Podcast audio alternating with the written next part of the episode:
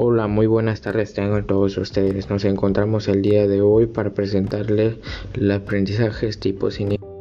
Para dar a entender este tema, suele ser suelen tener programas de contenido de asignaturas y en algunos niveles de enseñanzas también una lista de competencias o de estándares, pero también conviene determinar cuáles serán los tres o seis tipos de aprendizajes considerando los prioritarios a las asignaturas que nos ayudarán a centrar la docencia alrededor de ellos.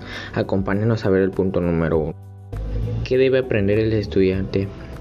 Niveles previos a la universidad. En los niveles previos a la universidad son los, escolares anteriores a la universidad suele haber propuestas de objetivos, competencias, estándares que son obligados a cumplimiento aunque el profesor debe de trabajar en sus asignaturas que aquel alumno llegue a adquirir todos los aprendizajes que estén previstos. Universidad.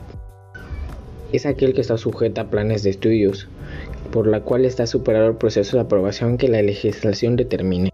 Libertad de cátedra.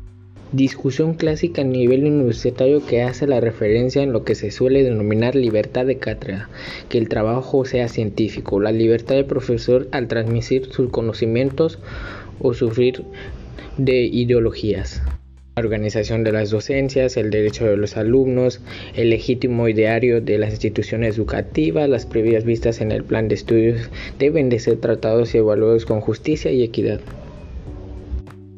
2. El estudiante como protagonista del aprendizaje. El estudiante es aquel que tiene que aprender y ser responsable de lo que aprende del protagonista del proceso. El profesor y la institución no pueden sustituir al estudiante en la responsabilidad del éxito del proceso, pero sí que son responsables de poner medios adecuados con la máxima profesionalidad de cada uno de ellos. Trabajar para conseguir uno de los aprendizajes bien determinados es aquel fase que conviene que el estudiante tenga una idea clara de qué se le pide aprender a cada signo. Formación profesionalizada o general. Otra discusión interesante es la enseñanza universitaria. Son hábitos que deben forjar a la vida laboral. Sobre todo aplicar los aprendizajes teóricos alojados a los profesionalismos que se necesitan. Número 5. Distintas denominaciones de los aprendizajes. El objetivo de aprendizaje propios de la titulación de cada asignatura, donde se enfocará a fondo. 6. En la práctica. Los aprendizajes deben estar bien determinados.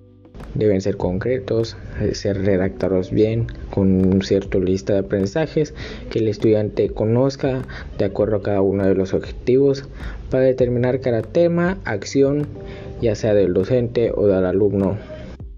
Gracias por su atención, que tengan un buen día, hasta luego.